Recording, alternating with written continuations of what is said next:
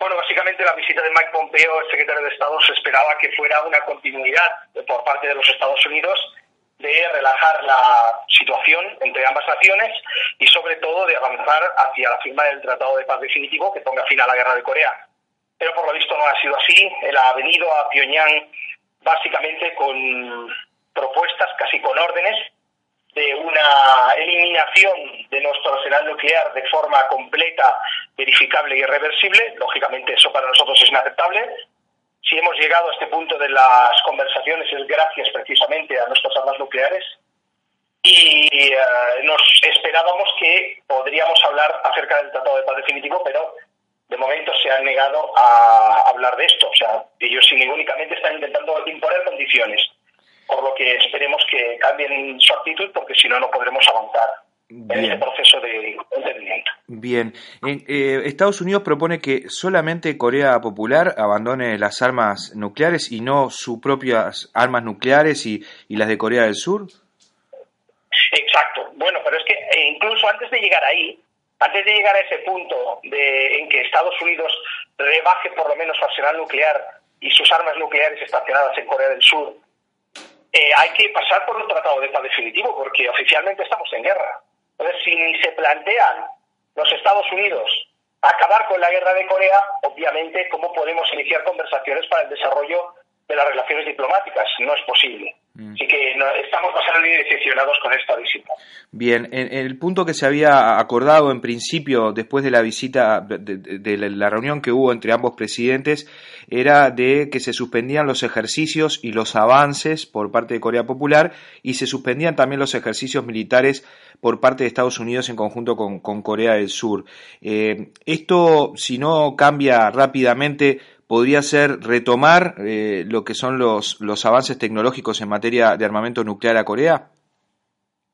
Sin ninguna duda, lógicamente, si no hay intención por parte de los Estados Unidos de abandonar su política de confrontación y política unilateral de intento de asfixiar a nuestra república, obviamente nosotros podemos reemprender nuestro sistema nuclear en apenas un mes.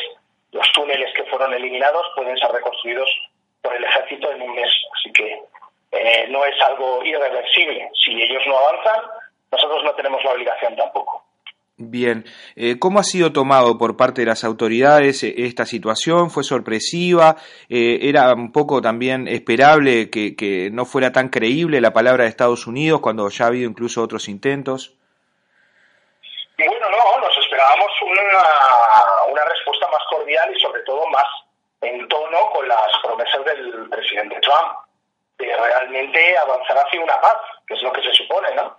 Eh, pero como digo, nos ha sorprendido bastante el negativo, ya que básicamente el señor Pompeo ha venido con exigencias y sobre todo exigencias de un desarme unilateral por nuestra parte, ¿no? por parte de Corea. Bien, la comunidad internacional había estado muy congratulada con el avance que, se había dado en aquella reunión. Eh, bueno, se había este, felicitado a, Donald Trump y a, Kim Jong-un por, por, por, lo que habían logrado ambos países. ¿Qué puede pasar con la comunidad internacional a partir de este revés que Estados Unidos le pone a los avances de paz?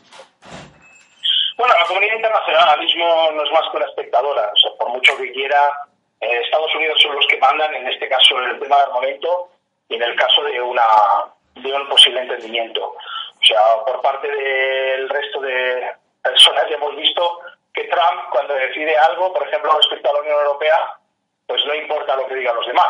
Él toma sus decisiones y referente a comercio internacional no le importa nada. Así que eh, ellos permanecerán como espectadores, que es como lo que pueden hacer mm. frente al imperio internacional.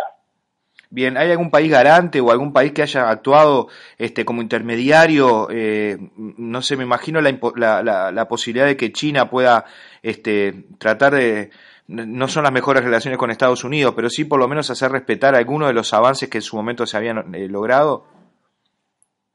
No lo creo porque, de hecho, en el pasado China tanto ha implementado sanciones continuamente contra nuestra república y ellos miran por sus propios intereses. No se van a mojar ni se van a arriesgar en nada para defender a Corea. Mm, ahora, que tienen su propia agenda, sin ninguna duda. O sea, ellos ahora, con el tema de los aranceles y los aranceles impuestos por Estados Unidos, la guerra comercial que han abierto, pues obviamente ellos también relajarán, supongo, su política comercial con nosotros, pero poco más de eso. Bien, Alejandro Cabo de Venos, te agradecemos muchísimo esta, este contacto, la información y el análisis. Y bueno, vamos a seguir atentos también porque este, todo lo que nos había alegrado de, de los avances, incluso la, la, posibilidad de unificación, que es un poco el, fin final que se persigue, eh, se han ido hacia atrás con esta decisión que Estados Unidos ha tomado de volver al tono beligerante. Un saludo y gracias. Hasta luego.